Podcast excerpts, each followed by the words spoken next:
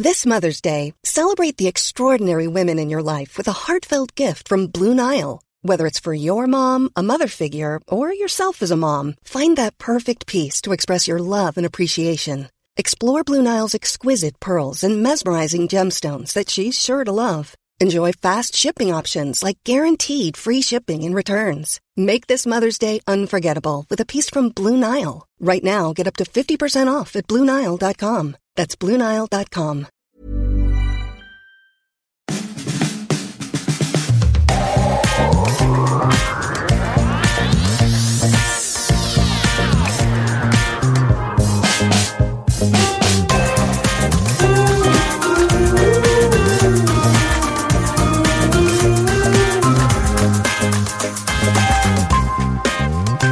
Das ist Feminismus mit Vorsatz, der Podcast rund ums F-Wort mit mir, Laura.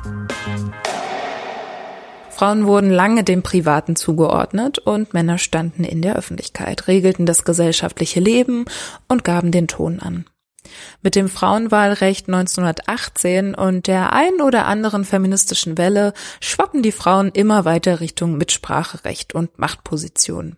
Ja, und um die Gleichberechtigung auch weiterhin vom Papier in die Realität zu hieven, setzen sich Feministinnen tagtäglich weiter ein. Gleichzeitig ist schon klar, dass sich einige bei so vielen Erfolgen denken, ja, ist doch schon alles erreicht. Und das denkt sich nicht nur der typische alte weiße Mann, sondern das denken auch Frauen in ihren Zwanzigern. Julia Friese erzählt in ihrem Zeitartikel Unser Geschwätz von gestern eine Geschichte, die so gar nicht so oft erzählt wird. Der Weg vom ignoranten Ich, das den Feminismus nicht braucht, zum feministischen Ich. Sie beginnt damit zuzugeben, dass sie die Existenz von ihrem Buch Herzmist, fünf junge Frauen, 33 Mädchengespräche über Liebe, Leid und Leidenschaft normalerweise verschweigt. Denn die Veröffentlichung unter ihrem Studi-VZ-Namen ist zehn Jahre her und seitdem hat sich zum Glück einiges getan. Julia Friese vergleicht damals und heute und stellt fest, Süß war ich und ein bisschen dumm. Sie schreibt aus heutiger Sicht, und wie viele Male hatte es mich bereits regelrecht wütend gemacht, dass manche Frauen öffentlich erzählten, sie seien nicht feministisch und würden diese Bezeichnung für sich ablehnen, weil sie etwa glaubten, dass man sich individuell gegen die vermeintlich strukturellen Nachteile wehren könne. Oder sie lehnten den Feminismus ab, weil sie Männern generell einfach nicht mit Hass begegnen wollten. Mutig dachte ich dann immer, nichts verstanden, aber trotzdem eine Meinung haben. Dabei war ich selbst mal eine dieser mutig nichtswissenden Frauen. Ich habe mich sehr von diesem Artikel abgeholt gefühlt. Außerdem zeigt er nochmal, wie wichtig es ist, zwischen individuellen und strukturellen Aspekten zu unterscheiden. Eben raus aus diesem Selbst ist die Frau zu kommen. Gleichzeitig fühle ich mich manchmal immer noch so, als würde ich auf einem Pendel sitzen. Ja, zum einen bin ich immer überzeugter von feministischen Forderungen und kann mir nur schwer vorstellen, diese feministische Brille wieder abzusetzen. Zum anderen ist mir die Dringlichkeit feministischer Forderungen nicht immer bewusst. Klar, der Podcast macht auch Arbeit und vielleicht will mich mein Kopf austricksen, indem er mir sagt, komm, so wichtig ist das Thema auch wieder nicht. Es wurde ja schon viel erreicht. Chill mal. Aber dann führe ich mir wieder die Geschichten der ersten Folge vor Augen die MeToo-Geschichten, die Geschichten von Frauen, die nicht nur Frauenfeindlichkeit ausgesetzt sind, sondern auch Rassismus oder Homophobie oder Behinderten- oder Altersfeindlichkeit oder und, und, und. Und dann ist wieder klar, dass ich immer mal vergesse, warum Feminismus nochmal wichtig ist. Das ist eine sehr privilegierte Perspektive. Ich bezeichne mich relativ ungern als Feministin, was nicht an meiner Einstellung zur Gleichberechtigung der Frau liegt, sondern vielmehr an der Begrifflichkeit selbst, weil ich einfach nicht per se für die Gleichberechtigung der Frau bin, sondern für die Gleichberechtigung aller Menschen. Also egal ob Frau oder Mann oder jegliches anderes Geschlecht oder Hautfarbe, Haarfarbe, Nationalität und so weiter. Deshalb sehe ich mich ungern als Feministin an, sondern eher als Mensch mit einem ausgeprägten Gleichberechtigungssinn. Denn sobald es eine Kategorisierung gibt in Feministin und Nicht-Feministin, wird man auch automatisch irgendwo verortet und man gehört zu einer Gruppe, die ein Ziel verfolgt, wobei ich eher jemand bin, der eben einfach auch ein Bauchmensch ist und im Moment entscheidet, ob etwas gerecht oder ungerecht ist.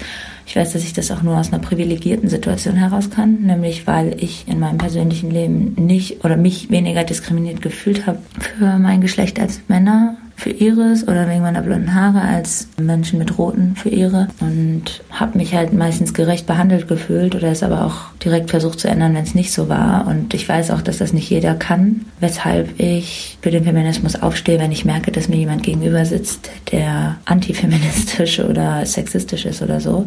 Aber ich gehöre auch zu den Leuten, die gerne mal Feministinnen ausbremst, wenn sie zu extrem oder für meinen Geschmack zu extrem in ihrer Haltung sind ja.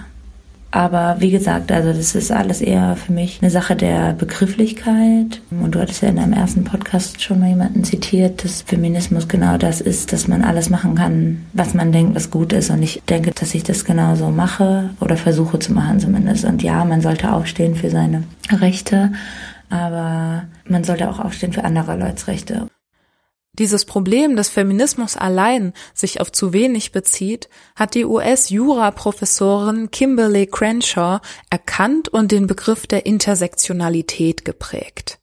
Intersection bedeutet ja erstmal einfach Überschneidung oder eben Straßenkreuzung. Und Crenshaw beschrieb schon vor 30 Jahren, dass auch Diskriminierung wie so eine Verkehrskreuzung funktioniert. Verkehr fließt aus allen vier Richtungen. Er fließt mal in die eine oder in die andere Richtung und bei einem Unfall ist ein Fahrer oder eine Fahrerin schuld oder eben mehrere, die aus anderen Richtungen kamen. Wenn Kimberly Crenshaw diskriminiert wird, kann das daran liegen, dass sie schwarz ist. Es kann aber auch daran liegen, dass sie eine Frau ist. Es kann sogar sein, dass sie diskriminiert wird, weil sie schwarz und eine Frau ist. Feminismus schaut auf die Unterdrückung aufgrund des Geschlechts. Intersektionaler Feminismus dagegen bezieht alle weiteren Unterdrückungsformen, die auch eine Rolle spielen könnten, mit ein. Diese Ausweitung wurde notwendig, als schwarze Frauen und Lesben sich nicht mehr im Feminismus weißer Mittelschichtsfrauen wiederfanden. Schon 1851 hatte Frauenrechtlerin und ehemalige Sklavin Sojourner Truth auf einer Frauenrechtskonvention gesagt, der Mann da drüben sagt, dass man Frauen dabei behilflich sein soll, in die Kutsche zu steigen, dass man ihnen hilft, über die Pfützen zu steigen und ihnen die besten Plätze gibt. Niemand hat mir je mit Kutschen, Pfützen oder besten Plätzen geholfen. Bin ich denn keine Frau? Bin ich denn keine Frau? Bin ich denn keine Frau? Ja, und genau die gleiche Frage stellte sich in den 1970ern dann wieder. Schwarze Frauen konnten mit weißen Frauen zwar über Unterdrückung aufgrund des Geschlechts reden, aber über Rassismus, mh, hm. das Bild der Straßenkreuzung ist mittlerweile in die Kritik geraten. Zum einen gäbe es dann nur einzelne Überkreuzungen und zum anderen wären die Straßen vorher voneinander isoliert. Also das würde ja bedeuten, dass Menschen höchstens aus zwei sich kreuzenden Gründen diskriminiert werden, die an sich nichts miteinander zu tun haben. Diskriminiert wird ja aus tausend Gründen, die auch miteinander zusammenhängen und sich gleichzeitig überschneiden können. Ja, Geschlecht, Sexualität, Hautfarbe, Nationalität, Körperklasse, Kultur, Religion, Gesundheit, Alter, Herkunft, Besitz, Nord, Süd, Ost, West und, und, und. Grundlegend weist Intersektionalität aber einfach darauf hin, dass Frauen eben nicht nur aufgrund ihres Geschlechts diskriminiert werden. Ja, und ich hatte Bedenken, dass Feminismus meinen Podcast thematisch zu sehr einengen könnte. Je tiefer ich mich in dem Thema versenke, desto mehr merke ich, da ist unfassbar viel drin. Vor allem war mir vorher eben nicht klar, dass Feminismus so eng mit anderen Bewegungen verwoben ist. Zum Beispiel wie Klimawandel und Gender zusammenhängen. Während 2004, als der Tsunami Sri Lanka erreichte, die meisten Männer arbeiten waren, hielten sich die Frauen eher zu Hause auf und wurden zu spät von der herannahenden Katastrophe gewarnt. Außerdem mussten sie sich um die Rettung von Kindern und Älteren kümmern. Das sind einige Gründe, warum viermal mehr Frauen als Männer starben. Oder Rassismus und Gender. Eine Studie von 2017 zeigte, dass schwarze Mädchen in den USA mit siebenfach erhöhter Wahrscheinlichkeit von der Schule suspendiert werden als weiße Mädchen. Und zwischen Sexismus und Diskriminierungsformen gibt es jede Menge Parallelen. Die Mechanismen sind ganz ähnlich. Soweit ich das lesen und hören konnte, müssen auch schwarze Menschen erst verstehen, dass sie jetzt nicht individuell wegen ihrer Persönlichkeit oder sowas diskriminiert werden, sondern dass alle Schwarzen das gleiche gemeinsame Problem mit Rassismus haben. Auch Rassismus ist ja strukturell. So kommen Menschen über die Beschäftigung mit Antirassismus zum Feminismus und andere vom Feminismus zum Antirassismus oder eben zu anderen Bewegungen. Rennie Edo Lodge schrieb sich mit ihrem Buch Warum ich nicht mehr länger mit Weißen über Hautfarbe spreche an die vorderste Front der Antirassismusliteratur. Die Feminismusfrage bekam trotzdem ein ganzes Kapitel. Denn auch sie hatte oft den Eindruck, dass Feminismus farbenblind ist und Hautfarbe einfach nicht so viel Sendezeit bekommt wie Girl Power. Andererseits schreibt sie davon, dass Feminismus ihre erste große Liebe war. Sie sagt, dass ihre feministische Denkweise der Ursprung ihrer antirassistischen Denkweise war und gleichzeitig ein gutes Werkzeug, um ihr Selbstwertgefühl zu entwickeln. Rainy Adolodge redet nicht mehr mit Weißen, Tupoka Ogette nicht mehr mit weißen Männern. Naja, zumindest in ihrem Podcast. Tupoka Ogette ist Autorin von dem sehr empfehlenswerten Buch Exit Racism und hat nun auch ihren Tu-Podcast gestartet, in dem sie einmal im Monat mit schwarzen Frauen, die sie Schwestern nennt, spricht. In der zweiten Folge ihres Tu-Podcasts geht sie auf die Frage von einem Hörer ein und beantwortet, warum sie im Podcast nicht mit weißen Männern redet. Und ihre Antwort bringt für mich so gut rüber, in was für einer Welt wir leben, dass ich Tupoka nach dem Audioausschnitt gefragt habe. Sie macht klar, dass es als schwarze Frau noch mal viel krasser wiegt, wenn du dein ganzes Leben lang nur weiße Männer Öffentlichkeit betreiben siehst. Ich denke aber, dass es jede und jeder schaffen kann, Tupokas Aussagen mehr oder weniger aufs eigene Leben zu übertragen. Ich bin in einer Welt groß geworden, in der die Perspektive des weißen Mannes dominiert hat. Und das in quasi allen Bereichen, die mich umgeben haben von der Kultur, die ich konsumiert habe, der Bildung, die ich konsumiert habe, die Medien, die ich konsumiert habe, also Filme, Serien, Talkshows. Ähm, also in fast allen Bereichen meines Alltags war diese Perspektive präsent und dominant. Und diese Perspektive wurde mir gar nicht als Perspektive vorgestellt, sondern als Status quo, als das, was als gegeben gilt, als rational und als objektiv. Und zur Folge hatte das, dass ich das, diese Perspektive oder diesen Status quo nie hinterfragt habe oder zumindest lange nicht hinterfragt habe. Ich kam gar nicht auf die Idee, dass meine Perspektive, meine Perspektive als schwarzes Mädchen und jetzt als schwarze Frau überhaupt valide ist. Dass ich eine haben darf, dass ich gehört werden darf. Auch wenn dieser vermeintliche Status quo mich ganz oft ausgeschlossen hat, mich ganz oft fast immer nicht mitgedacht hat, ähm, mich nicht gemeint hat und ich mich da auch nicht wiedergefunden habe. Und es hat ziemlich lange gedauert und viele Auseinandersetzungen, dass ich meine eigene Stimme gefunden habe, dass ich begriffen habe, dass die weiße männliche Perspektive eine Perspektive ist von vielen. Und zwar die, die sich am mächtigsten darstellt und die, die am lautesten ist. Und dass ich auch begriffen habe, dass nur weil sie am lautesten ist, sie deswegen nicht die wahrste sein muss. Ich habe zum Beispiel ähm, Afrikanistik studiert in Leipzig damals und das Wissen über den afrikanischen Kontinent wurde mir vermittelt von weißen Männern. Ich habe International Business in Frankreich studiert und alle Fächer bis auf ein Fach wurden von weißen Männern unterrichtet. Ich hatte dort auch ein Fach, das hieß Intercultural Competence oder so ähnlich, also interkulturelle Kompetenzen, wo wir ein Gespräch über Rassismus geführt haben. Und ich erinnere mich, dass fünf weiße Männer über Rassismus diskutiert haben, über meine Erfahrungen gesprochen haben. Und ich saß in diesem Raum und habe einmal versucht, was zu sagen und mir kamen die Tränen und ich war total emotional und ich hatte das Gefühl, meine Perspektive hat keinen Raum, ist nicht valide, ist nicht erlaubt. Und Tatsache ist, dass ich natürlich mit vielen weißen Männern spreche, täglich. Ja, also ich finde es einfach nur krass. Auch dieses, die weiße männliche Perspektive erhebt den Anspruch, objektiv, normal zu sein, als wäre es der gesellschaftliche Konsens. Und ich kann mir gut vorstellen, dass auch du einige Beispiele aus deinem Leben finden kannst, wo weiße Männer gesagt haben, wo es lang geht und wie etwas zu sein hat der Lehrplan in der Schule, deine Tageszeitung von heute, die letzte Kunstausstellung, Wikipedia oder dein Bücherschrank? Zumindest in meinem Bücherschrank befinden sich erst seit absehbarer Zeit mehrere Autorinnen. Im Deutschunterricht waren es ja auch eher die Hermann Hesses, also nichts gegen ihn, und Jorik Beckers und Friedrich Schillers und Goethes und so weiter. Also keine Simone de Beauvoir, Virginia Woolf, nicht mal eine Jane Austen und ganz sicher keine Maya Angelou oder Chimamanda Ngozi Adichie. Geradezu revolutionär war in meiner Schulzeit, dass wir Harry Potter von J.K. Rowling gelesen haben. Ist schon traurig.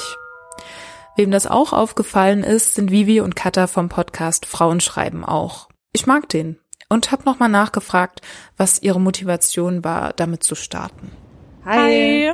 Wir sind Vivi und Katha vom Podcast Frauen schreiben auch. Und zwar sind wir seit Oktober diesen Jahres dabei. Wir sind beide im Bereich Schreiben verankert. Also ich studiere Literaturwissenschaft und Katha ist Journalistin. Und wir kennen uns schon seit dem Beginn unseres Studiums und haben unsere ersten Schritte im Feminismus auch gemeinsam gemacht. Deshalb ist uns aufgefallen, dass sowohl Journalismus als auch Literatur strukturell sehr patriarchal sind und der Kanon weitestgehend männlich geprägt ist. Und dann haben wir uns die Abiturlisten angeguckt, da waren für nächstes Jahr nur drei Frauen drauf und dann dachten wir, da machen wir einen Podcast drüber. Und da geht es dann halt darum, wie die Lesesozialisation so ist, die, um den Mythos Frauenliteratur und auch um Zahlen, also auch um Preise, wie Männer da bevorzugt behandelt werden, sowohl im Journalismus als auch in der Literatur.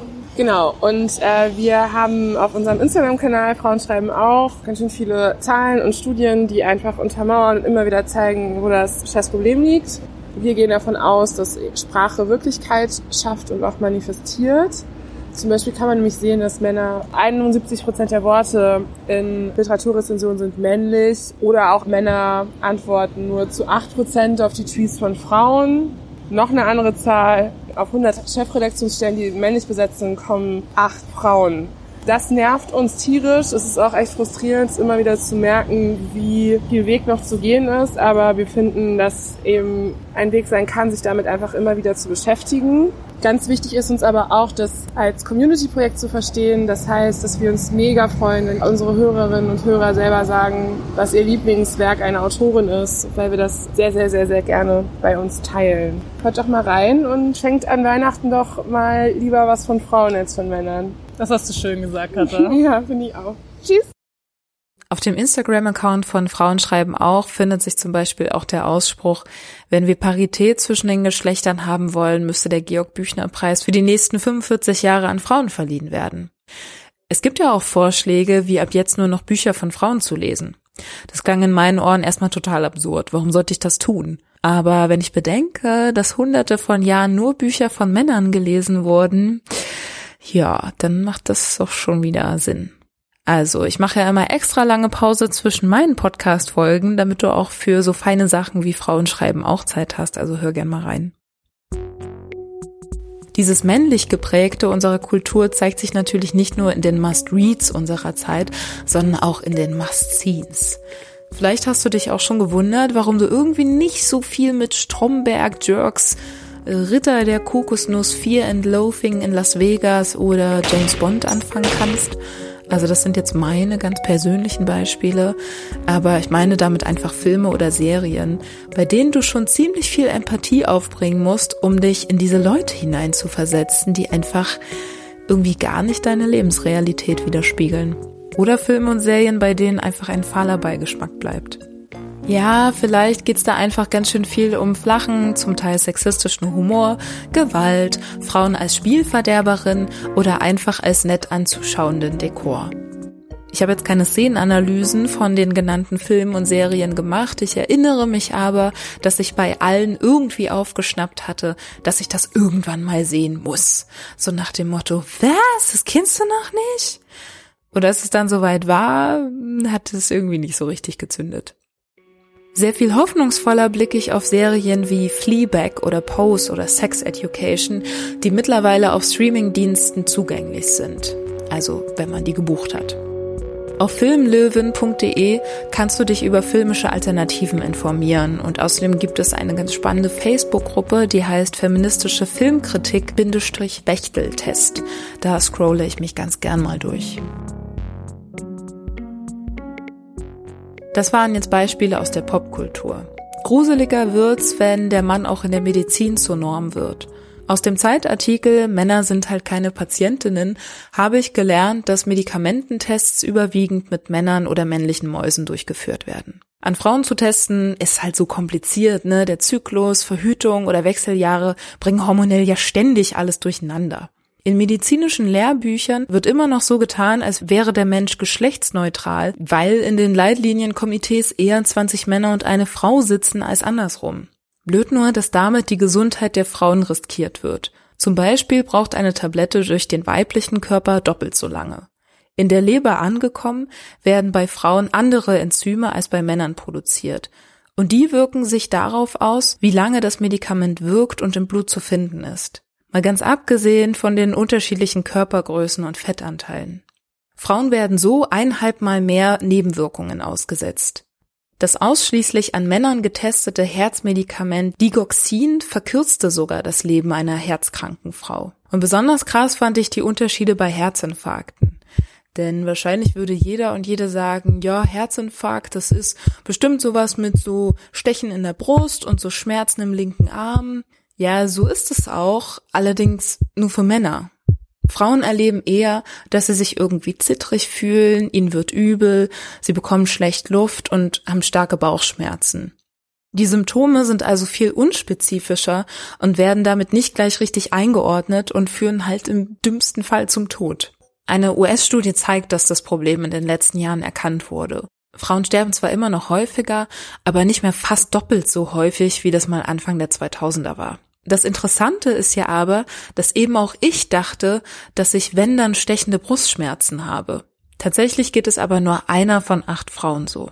Wenn du dich jetzt fragst, wie es kommt, dass die Podcast-Alde da mal einen Zeitartikel gelesen hat und nun der Meinung ist, mit medizinischen Facts um sich werfen zu können, ja, so halt. Ich habe trotzdem immerhin eine Ärztin meines Vertrauens nach ihrer Einschätzung zu Tabletten, die länger durch den weiblichen Körper brauchen, die medizinische Lehre, die den Mann als Maßstab nimmt und unerkannte Herzinfarkte bei Frauen gefragt. Ja, also das zu den Medikamenten kann ich einfach nichts sagen, weil ich das nicht weiß. Und das spricht aber eher dafür, dass ich es einfach nicht, dass es mir nicht beigebracht wurde, weil ich schon brav in jeder Vorlesung war und das nie Thema war, dass es da Unterschiede gibt bei Mann und Frau als ich in der Uni war und gelernt habe oder jetzt auch in der Praxis bin ich ja immer weiterhin noch am Lernen, dass auch da einfach, ja, da werden keine Unterschiede gemacht. Aber das heißt ja nicht, dass es, was beide einfach gleich behandelt werden, sondern das heißt in dem Fall, dass einfach der Mann ja als Maßstab genommen wird. Das kann ich dazu sagen. Und äh, zu dem Herzinfarktrisiko bei Frauen oder, oder dem Risiko daran zu versterben, das ist auf jeden Fall höher, weil eben, wie du gesagt hast, die Symptome einfach andere sind. Das ist bekannt, aber es führt natürlich, also führt trotzdem immer noch dazu, dass es bei Frauen verkannt wird. Das, ähm, ja, das Vorhandensein eines Herzinfarkts. Zu diesem Thema schrieb auch Caroline Criado Perez in ihrem Buch Invisible Woman. Sie war zu Gast beim 99% Invisible Podcast und berichtete dort noch von weiteren Beispielen. Darunter auch von Crash-Test-Dummies, die beim Simulieren von Autounfällen lange Zeit 1,75 Meter groß waren, während es doch ganz gut wäre, wenn auch kleinere Insassen überleben würden. Da auch Frauen im Durchschnitt kleiner als 1,75 sind, müssen sie sich weiter nach vorn setzen, um an die Pedalen und das Lenkrad zu kommen. Damit steigt für sie das Risiko, bei einem Auffahrunfall verletzt zu werden. Und in Zahlen heißt das, Frauen verletzen sich 47 Prozent häufiger und sterben 17 Prozent häufiger als Männer. Mittlerweile begannen AutoherstellerInnen mit diverseren Dummies nachzurüsten. Dabei sitzen die weiblichen Dummies natürlich eher auf dem Beifahrersitz, wo auch sonst. Bei den Tests und den Statistiken ist zwar aufgefallen, dass sich kleinere Menschen anders verletzen und beispielsweise Knie-Airbags, verstellbare Pedalen oder besser einstellbare Lenkräder die Sicherheit verbessern könnten, aber Individualisierung kostet halt und wird insofern wahrscheinlich noch auf sich warten lassen. Sehr nahbar fand ich auch das Beispiel öffentlicher Toiletten. Warum gibt's nach dem Kinobesuch eigentlich immer eine Riesenschlange vor dem Frauenklo und bei den Männern nicht? Naja, zum einen haben Männer zusätzliche Urinale und ihr Geschäft erledigt sich dadurch schneller. Zum anderen haben Frauen durchschnittlich öfter Kinder und ältere Personen dabei, denen sie helfen. Frauen müssen sich egal bei welchem Geschäft ausziehen und hinsetzen und haben tendenziell kompliziertere Klamotten an. Warum gibt's denn nicht gleich viele Pinkelmöglichkeiten für alle? Pro Urinal sollte es auch eine weitere Toilette bei den Frauen geben. Das würde aber auch bedeuten, dass Frauentoiletten mehr Raum einnehmen. Oder wir schaffen dieses Geschlechtergetrennte einfach ab. Davon wäre ich ja größter Fan. Dann müssen sich Männer mit Babys auch nicht auf die Frauentoilette stehlen, weil es nur dort Wickeltische gibt. Dieses Männerzentrierte nennt sich auch Androzentrismus. Es ist diese gesellschaftliche Fixierung auf den Mann, der als Norm verstanden wird, während die Frau immer als Abweichung dieser Norm gilt. Caroline Criado Perez erzählte auch davon, dass wenn bestimmte Designs nicht für Frauen passten, erstmal geschaut wurde, was denn eigentlich falsch mit diesen Frauen ist und nicht am Design. Also mal überspitzt gesagt, warum haben Frauen denn nicht einfach die gleichen Herzinfarktsymptome voll nervig? Da muss das ganze Lehrbuch ja umgeschrieben werden. Um von dieser aufs Männliche fixierten Sichtweise wegzukommen, wurde unter anderem das Gendern erfunden. Ja, dieser neuartige Kram, der irgendwie unsere Sprache zerstört. Schon vorhin beim Feminismus, der besser intersektionaler Feminismus heißt, wurde klar, dass Sprache eine krasse Rolle spielt. Und wenn Sprache den Anspruch haben soll, die Realität abzubilden, dann ist es schon sehr komisch, wenn Menschen meinen, dass allein männliche Bezeichnungen reichen oder ja dann eh alle mit gemeint sind. Es gibt da diese Geschichte. Vater und Sohn fahren im Auto. Sie haben einen Unfall, bei dem beide verletzt werden. Sie werden in ein Krankenhaus gebracht, in dem ein bekannter Chirurg arbeitet. Die Operation des Jungen wird vorbereitet, alles ist fertig, als der Chirurg erscheint, blass wird und sagt, ich kann nicht operieren, das ist mein Sohn. Ja, verwirrt? Die Lösung ist einfach, der Chirurg in der Geschichte ist einfach eine Chirurgin. Wenn zum ersten Mal das Wort Chirurg fällt, denken die meisten aber erst einmal an einen Mann im weißen Kittel. Abgesehen davon könnte der Junge in der Geschichte natürlich auch zwei Väter haben. Aber das zeigt doch, dass unsere Wortwahl einen klaren Einfluss darauf hat, was wir uns vorstellen. Und sie hat einen Einfluss darauf, was wir uns überhaupt vorstellen können und was wir für normal halten. Ursprünglich waren Frauen in der männlichen Form ja auch nicht mit gemeint. Diese maskulinen Bezeichnungen kommen ja noch aus einer Zeit, in der Frauen noch gar keine Chirurginnen oder sowas sein konnten. Dass sich das geändert hat, sollte sich vielleicht auch in der Realität unserer Sprache zeigen. Obwohl ich natürlich wahrgenommen werden möchte und auch sprachlich bedacht werden möchte, habe ich mir ganz, ganz lange super schwer getan mit gendergerechter Sprache. Ich fand dann irgendwie oft Studenten klingt irgendwie besser, als wenn man daraus jetzt noch StudentInnen macht oder beide Formen anspricht oder halt überhaupt mehrere Formen. Das hat mir sprachlich sehr gestunken quasi. Ich kann es gar nicht erklären. Ich kann gar nicht erklären, warum frage mich das aber irgendwie immer öfter und habe mich mittlerweile auch wirklich daran gewöhnt, nicht nur gendergerechte Sprache zu lesen, sondern versuche auch immer mehr, das in meinen eigenen Textbau einzubringen. Wobei es mir beim Sprechen tatsächlich immer noch am schwersten fällt, muss ich sagen. Dabei stört es mich gar nicht mehr, wenn andere das in ihre Sprache einbauen. Es fällt mir immer noch auf, aber es stört mich irgendwie nicht. Nur selber beim Sprechen habe ich damit immer noch Probleme. Ich weiß nicht genau, ob es einfach nur an der Gewöhnung liegt oder was mich dabei stört. Schließlich will ich ja auch angesprochen werden und kann dementsprechend natürlich auch nachvollziehen, dass ganz viele andere das auch möchten und sich eben durch die männliche Form nicht angesprochen fühlen. Ohne Gendern geht es nur um den Mann. Nutzen wir nur dieses generische Maskulinum, also nur die männliche Form, und die weibliche Form nur in Ausnahmefällen, wird das Männliche immer das Allgemeine, also das Normale bleiben und das Weibliche immer das andere. Es unterstützt nach wie vor den Eindruck, dass wenn ich Mensch sage, du eher an einen Mann denkst als an eine Frau. In manchen Sprachen ist das Wort für Mensch und Mann ja sogar gleich. Das englische man kann sowohl Mann als auch Mensch heißen. Genauso ist es mit dem spanischen hombre, dem italienischen uomo und dem französischen homme. Wie schon angedeutet, interpretierten Männer die Geschlechtsunterschiede historisch gesehen auch so, dass Frauen oder andere Geschlechter das andere sind. So heißt Simone de Beauvoirs Buch Das andere Geschlecht exakt übersetzt auch das zweite Geschlecht. Und als Zweitrangige sind Frauen nun mal nicht mit den Männern gleichgestellt. Sie wurden und werden als Variante des Mannes betrachtet. Männer mit Mängeln. Und deswegen wurde die Welt dann halt lieber auf ganze Männer ausgerichtet, als auf sowas Fehlerhaftes wie Frauen. Ich hatte erst letztens auf Arbeit eine Situation, wo mein Chef zu mir meinte, ja, wir müssen das Schreiben so einfach formulieren, dass selbst die Sekretärin es versteht und dem Chef erklären kann.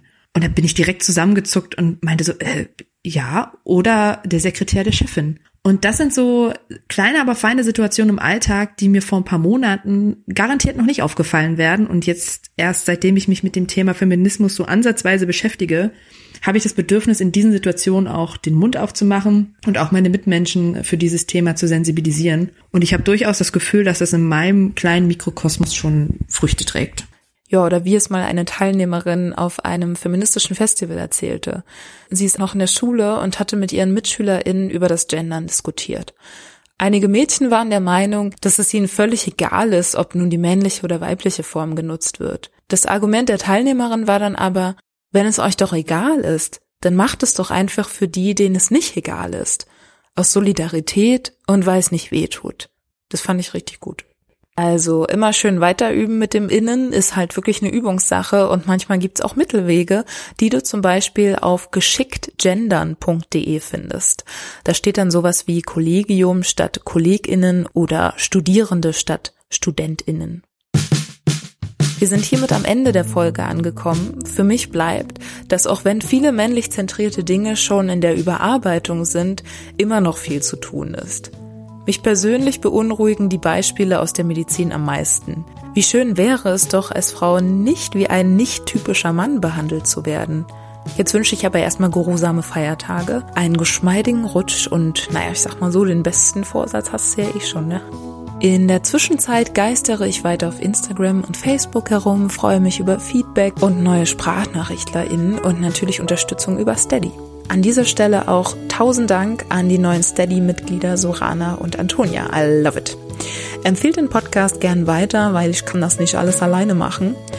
Und allerbesten Dank auch an all die mutigen SprachnachrichtlerInnen von heute, an Tupoka Ogette vom Tupodcast und Vivi und Katha vom Frauenschreiben auch Podcast. Ich verbleibe wie immer mit feministisch vorsätzlichen Grüßen. Enjoy yourself und bis zum nächsten Mal. Tschüss.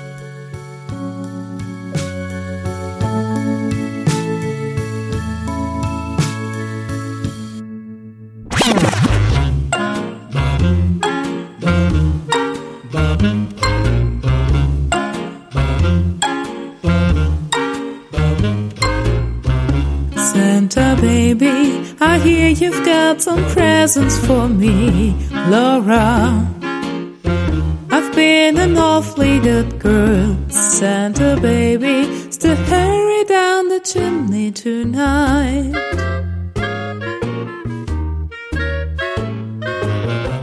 Santa baby, I don't need any fancy jewelry, not me.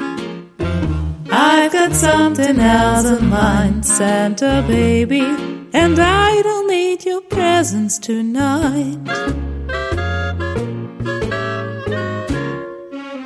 Don't want diamonds, cash or stocks, nothing that comes in in a box. No more fluff, I've had enough, and I can buy my own damn stuff. Santa baby, I'd love to know my ass won't get grabbed at work by some ignorant jerk. Tell the dirtbag to put away the chimney tonight. Put away the chimney tonight. Just put away your chimney tonight. Das war Weihnachtslieder singen mit updated Lyrics in Miley Cyrus Manier. Es braucht übrigens noch viel mehr feministische Weihnachtslieder. Ich habe sonst gar keine weiteren gefunden. Naja, tschüss. Mom deserves the best, and there's no better place to shop for Mother's Day than Whole Foods Market. They're your destination for unbeatable savings, from premium gifts to show-stopping flowers and irresistible desserts. Start by saving 33% with Prime on all body care and candles. Then get a 15-stem bunch of tulips for just $9.99 each with Prime. Round out Mom's menu with festive rosé, irresistible berry chantilly cake, and more special treats. Come celebrate Mother's Day at Whole Foods Market.